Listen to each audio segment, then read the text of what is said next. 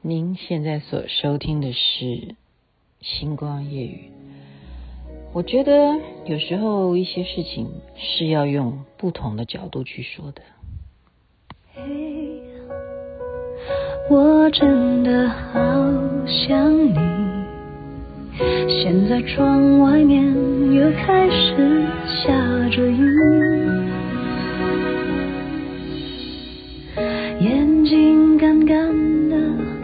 有想哭的心情，不知道你现在到底在哪里？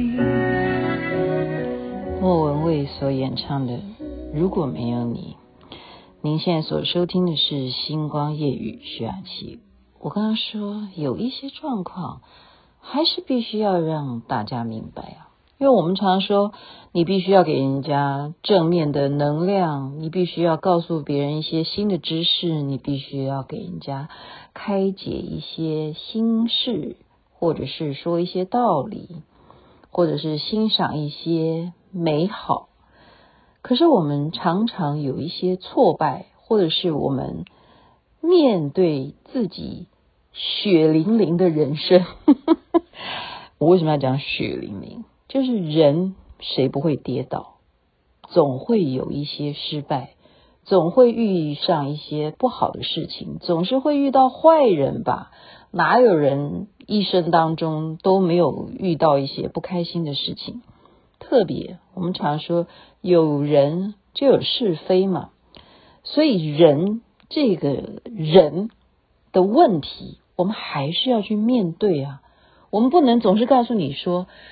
你们要把所有的人都当做他是善良的，我们还是没办法做到一定像啊荀子啊或儒家哈这样这样子去想他们。所以今天要跟您谈的就是鬼谷子。鬼谷子其实是一个真的高深莫测的人啊，研究他的学术的人呢，都必须要很低调，因为他所传下来的一些学问。其实应该还有很多很多的秘密是没有公开的，而且以易经来讲，它也是传承之一啊。就是八卦，我们要怎么去算出人的命运，这也是祖师爷。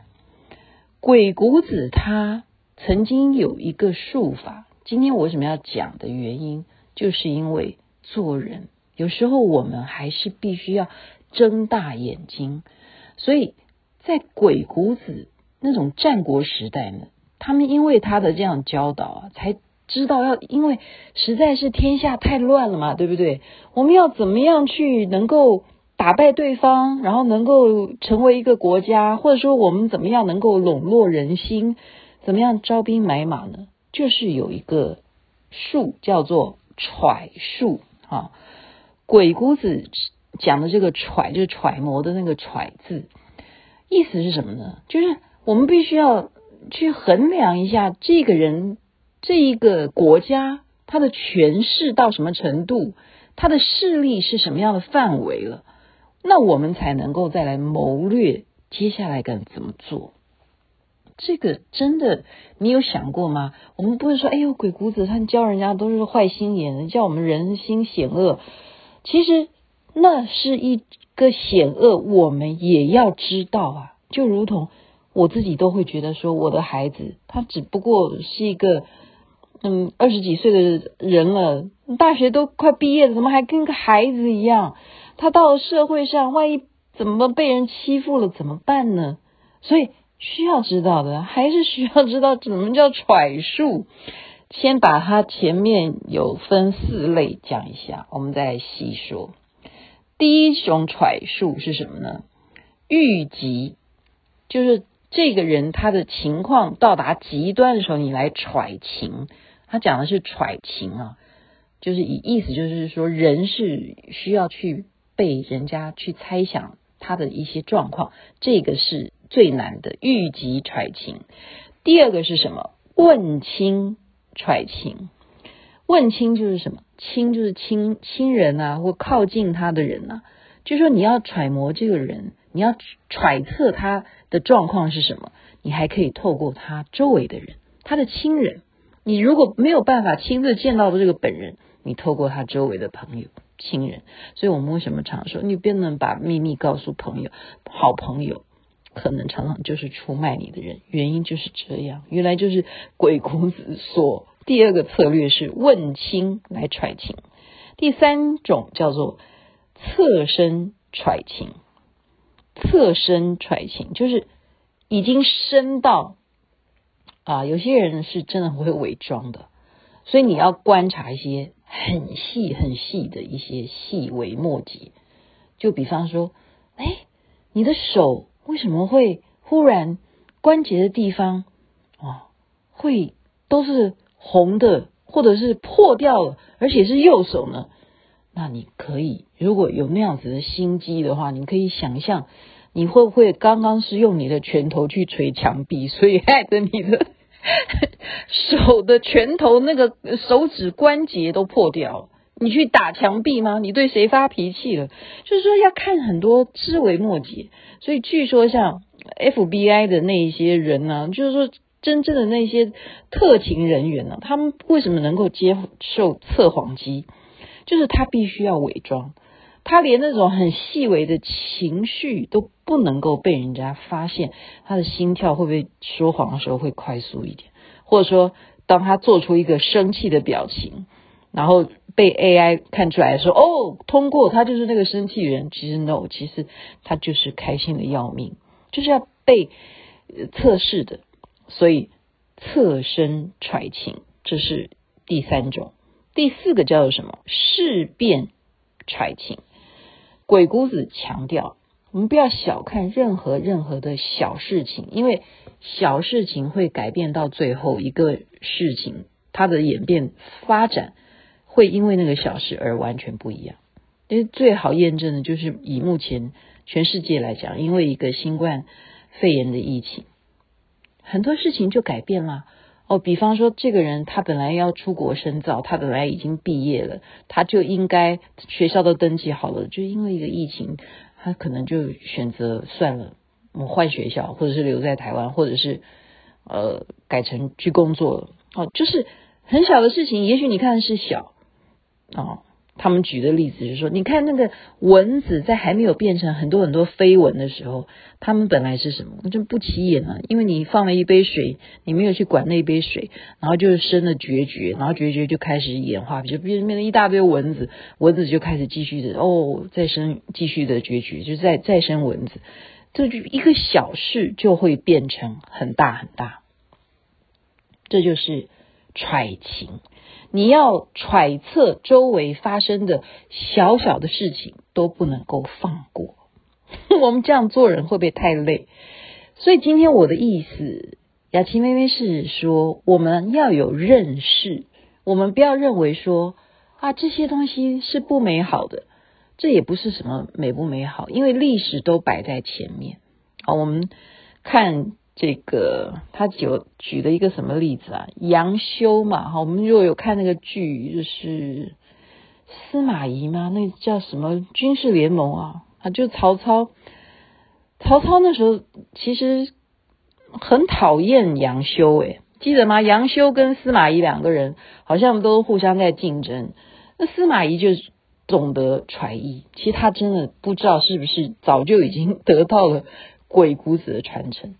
他在曹操的面前，他是非常低调的，不会让曹操看得出来他的心思是什么。可是杨修就不一样了，他呃看到一个门，那个门上面写一个活字，杨修就说啊，这个门里头写一个活，就代表这个工人要被老板骂了，因为你把这个门呢做得太扩大了，所以人家就说哇，你好聪明哦，你可以揣测到主人的意思，所以赶快去把那个门改小。然后呢，有一人人送曹操一盒酥，那上面就写一盒酥。就杨修呢，他是把它打开来以后啊，一人一口，叫大家这样一人一口。就曹操就问他说：“你为什么会让一人一口吃这个酥呢？”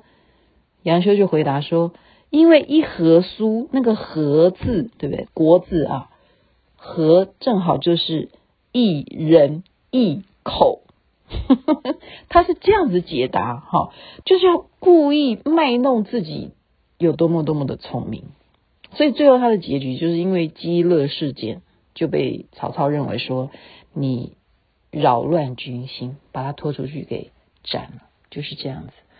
所以太过显眼，你就很容易被人揣测到你是什么样的人呐、那刚刚讲到第一个，为什么要重来解释一个？第一个讲的欲急揣情，这个是我看起来觉得有一点，就是以我们过去的性格来讲，以我哈，我真的会觉得说，这样子的人好像曾经有在我周围耶。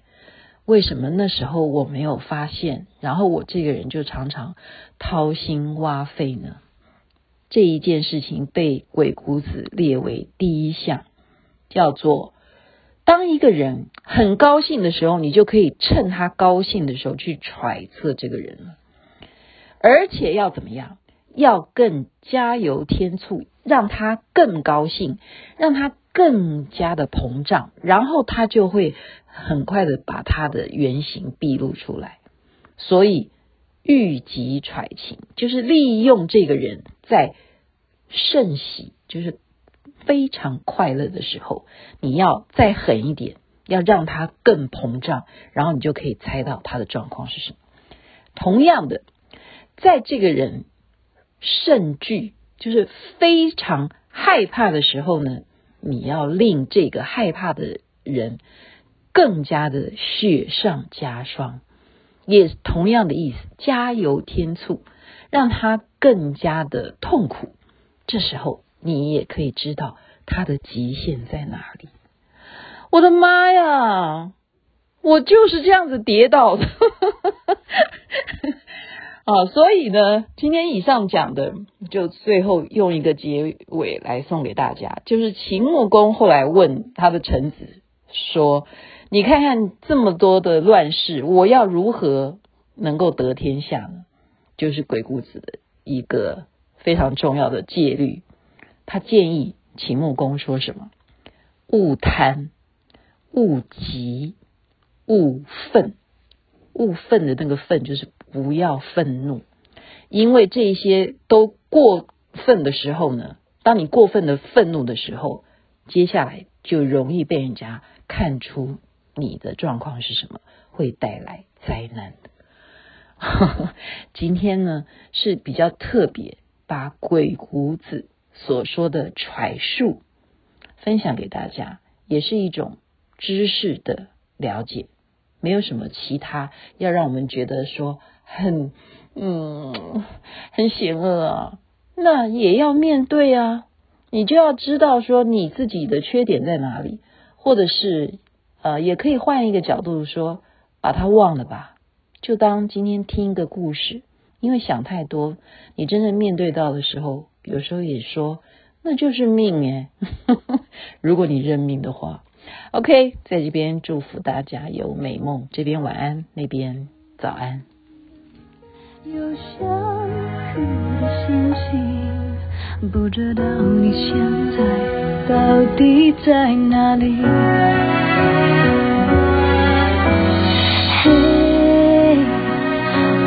真的好想你，太多的情绪没适当的表情，最想说的